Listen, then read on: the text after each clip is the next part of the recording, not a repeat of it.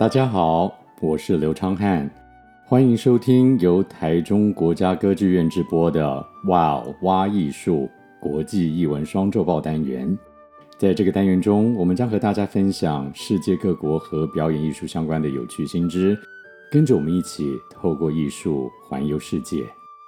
这一集节目的重点，我将会围绕在由美国剧场联盟主办的第七十六届东尼奖颁奖典礼实况电视转播。今年的颁奖典礼已经在六月十一号圆满结束。除了我亲自守在电视机前面观赏，我也替听众朋友们收集了许多在典礼以前以及典礼之后的相关报道和评论。接下来，我就会和大家分享我归纳出来的四项重点。首先，这次的典礼的电视转播呢，可以用起死回生来形容。为什么呢？因为在今年四月的时候，代表美国电视电影编剧从业人员的美国编剧工会 WGA 与资方谈判不顺利，于是呢，这个美国编剧工会进行投票，结果超过百分之九十五的成员都赞成，决定在五月开始罢工，希望他们能够借这个罢工。让资方，也就是美国电视电影制作人联盟进行施压，争取到对他们来说比较合理的工作待遇。这也是迫不得已、非常罕见的情况。而且，这个编剧工会上次的罢工已经超过十五年，是在两千零七年、两千零八年的时候。所以，电视电影编剧人员一开始罢工，所有的电视电影的制作都开始停摆。但是，百老汇又不是电视电影，怎么会受到影响呢？这是因为东尼奖的颁奖典礼，长年以来都会透过美国的有线电视公司，也就是类似台湾以前的台视、中视或华视，会透过这样的电视公司来进行转播。今年原定要转播东尼奖的电视公司，就是哥伦比亚广播公司 （CBS）。那剧场界跟电视电影界多多少少会互通有无。所以在编剧工会开始罢工的时候，东尼奖的主办单位，也就是美国剧场联盟 （American Theater Wing），他们希望能够透过与美国编剧工会的沟通，来取得一个豁免同意书，希望这个工会的成员和这些工会的支持者不要到现场来示威抗议，也希望东尼奖颁奖典礼能够依照原定计划顺利举行，并且透过电视实况转播，分享到全美国甚至是全世界各地。但没想到呢，在五月中旬的时候，美国编剧工会决定不让东尼奖豁免。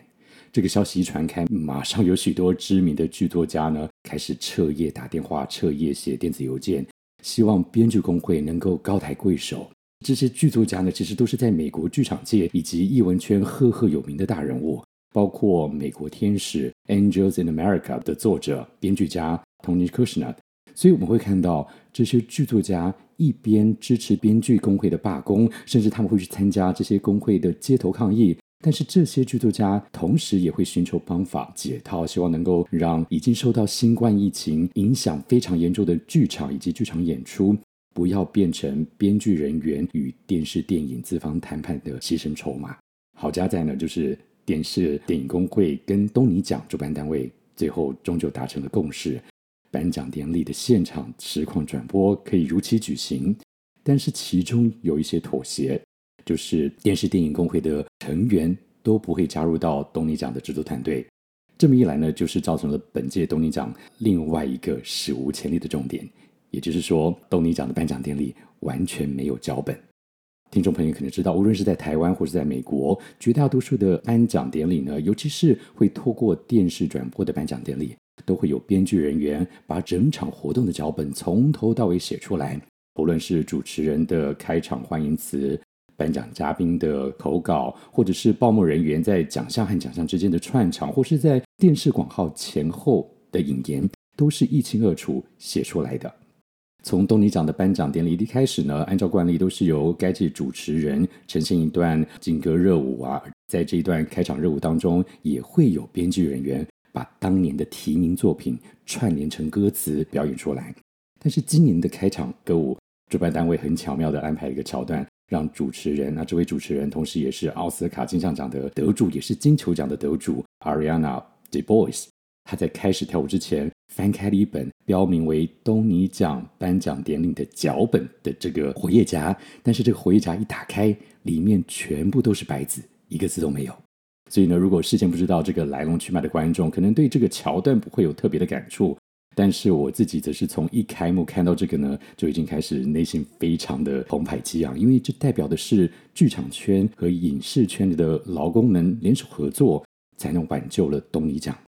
今年这个演出就是开场的这个歌舞演出，完全没有字句，但是也是因为如此，在主持人和众多舞者一边跳舞的同时，我们其实可以专心的跟着他们一路从后台跳到前台，从楼上跳到楼下。目睹了这个剧场的金碧辉煌。那讲到这个剧院，又是另一个创举。历来的东尼奖的颁奖典礼都是在百老汇剧院区的剧院里举办，但是东尼奖今年却破例选择办在一个剧院区以外的场地。所以这一场的颁奖典礼，除了少了一个重要的软体，也就是脚本，硬体也就是这个场地，都让常客们，就是今年累月长期参加典礼的朋友们，在事前充满了既期待又怕受伤害的情绪。值得庆幸的是呢，根据事后统计，今年东尼奖的转播在全美观众人次达到了四百三十万，是从二零一九年的三百九十万到今年为止收视率最高的一年。那少了串场的台词跟啊、一些插科打诨，整场典礼其实进行的相当紧凑，这恰巧让得奖者的致辞更显得珍贵。这就带入到我归纳的第三个重点，在今年的东尼奖颁奖典礼当中，有许多非主流的赢家。在今年受到提名的舞台剧跟音乐剧总共有三十八出，他们角逐了总共二十六项竞赛单元。因为今天节目时间有限，我就借这个机会来跟大家分享几个我所谓的非主流赢家。那首先跟大家分享的，刚好是我上一集有介绍过的音乐剧《阿金美眉》（Kimberly Akimbo）。在众多充满着大场面、绚丽舞台、绚丽灯光设计的竞争强敌音乐剧之下，《阿金美眉》在今年是获奖最多的作品，其中包括了最佳音乐剧、最佳女主角、最佳女配角。以及最佳音乐剧剧本和最佳词曲创作这些五项大奖。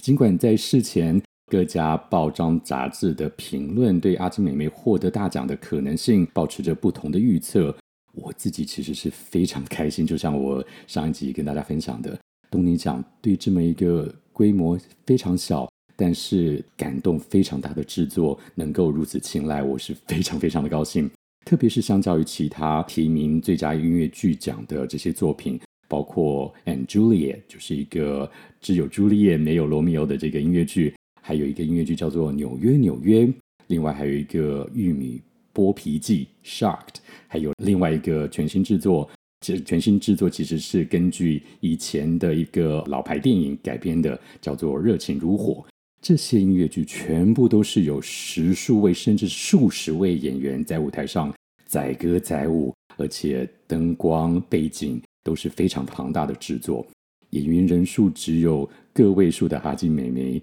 真的是今年东尼奖音乐剧当中的少数分子。那另外一群非主流的幸运得奖主呢，我则归类为彩虹家族。那这就是社会当中的少数人群之一。这些得奖人员包括身为同志的一位导演 Michael Arden，他这位导演呢是以 Leopoldstadt，就是一个名叫做利奥波德城的这个舞台剧获得了最佳舞台剧导演。另外还有一位得奖的演员是当年以电视剧《Will and Grace》一炮而红的同志男演员 Sean Hayes。他在今年以一个名为《晚安奥斯卡》（Good Night Oscar） 的这一个舞台剧获得了最佳舞台剧男演员。再来呢，也是今年最为 最令人津津乐道的两位彩虹家族成员。这两位呢，都是非二元性别，也就是 non-binary 的演员，一位叫做 Alex Noel，另外一位叫做 Jay Harris Gee。趁这个机会跟大家分 提醒一下，Alex，通常我们小时候在台湾学的可能通常是男生的名字，但是到了美国，到了呃世界各地之后，其实大家要留心，其实 Alex，如果你从来没有见过本人，甚至有些在台湾工作可能是用 email 啊，或是只看得到名字，其实千万不要以为 Alex 就是男生。其实 Alex 有是是可能是很中性，甚至是 Alex 可能是女性的名字。那这两位演员呢，包括 Alex 跟 Jay Harrison，他们分别是以一个呃两个都是音乐剧演员哈，一个是以《玉米剥皮记》获得了最佳音乐剧男配角，那另外一位是以《热情如火》Some Like It Hot 获得了音乐剧最佳男主角的殊荣。在东尼奖的七十六届历史当中，这真的是前所未见的。这也让我联想到去年台湾金钟奖的最佳男主角是由女演员陈雅来获得。虽然实际的情况不同，但是这两个例子呢，包括台湾，也体现了台湾和美国的重要戏剧表演奖项都已经能够对演员们的成就、演员们的表现具有超脱了传统二元性别的肯定。另外一个呢，被我归类为属于非主流赢家的获奖者。则是这个特别奖项杰出戏剧教育奖，这个奖今年的得主是一位叫做 Jason Young 的老师。对于美国表演艺术或者是对于呃娱乐产业有接触的朋友们，可能会觉得，诶，这个奖项戏剧教育并没有什么好主流非主流的。但是我想要在这个机会跟大家分享的是，今年获得杰出戏剧奖的这位老师呢，任教的地方是美国佛罗里达州，而他致力于透过戏剧教育的学习，让学生们了解对于社会多元、共融、包容能够有深刻的认识跟体验。那他这样的主张，其实在佛罗里达州是不受官方认可的。目前现任的佛州州长，他甚至在去年就通过了一个法案，禁止幼稚园到三年级的教职员在教学当中，或者在呃学校。里面提及任何有关同志性别或性取向的内容，所以这位老师，这位今年得到杰出戏剧教育奖的老师呢，虽然他教的是高中学生，不是幼稚园或是低年级的小朋友，但是他本人既是公开的男同志，又善用戏剧来教导学生认识多元文化，这样子的案子呢，在佛罗里达州这个官方立场非常保守的地方来说，真的就是名副其实的非主流了。那今天呢，其实，在节目的结尾，我想要跟大家分享的第四项重点，关于今年的东尼奖，其实是在东尼奖前后让我有感而发的一些隐忧。首先呢，虽然美国编剧工会跟东尼奖达成共识，让实际转播能够起死回生，这是件好事，但是大多评论在事后都反映，包括我身边周遭的朋友们都觉得。诶，今年东尼奖因为这样子的罢工，因为这样子的妥协，少了编剧的参与，但节目流程反倒好像更真实。所有人虽然没有脚本，但是讲的都是发自内心的话。那节目的过程也更紧凑。那这样子的结果，是不是有可能让往后来年的东尼奖典礼的制作单位会思考：嗯，这个典礼到底需不需要编剧呢？另外，虽然今年有两位非二元性别的演员获得了表演大奖，就像我刚刚说的，一位是获得了音乐剧最佳男演员，另外一位获得是音乐剧最佳男配角。但其实，在提名名单，东尼奖今年提名名单宣布之前，已经有许多非二元性别的演员放弃了他们自己提名的机会。也就是说，其实主办单位有邀请他们参加提名啊，有人提名他们参与竞赛。但是主办单位碍于规章的限制，需要这些非二元性别的演员们在男演员和女演员的归类当中选择一个来参赛。那这些放弃提名的演员呢，虽然希望借着这样子的举动，就是放弃参加的举动，来敦促东尼奖的主办单位重审他们对于表演奖项的二元性别限制。但是今年结果看到两位非二元性别演员实际上得了奖，那这样子是不是会让主办单位在后来更有立场，坚持以后还是要依照惯例，只用男演员和女演员的这样二元分法来加以归类呢？好的，以上就是本集的节目内容，跟大家分享今年我对东尼奖颁奖典礼的一些有感而发以及新闻归纳。如果您对这次的新闻内容有任何想法或是回馈，都欢迎你在歌剧院的 Facebook 留言，或是在 Pocket 上留下评论，我都会看到哦。感谢大家的收听，也请大家订阅并分享 WOW 挖艺术 Podcast。我们下次见。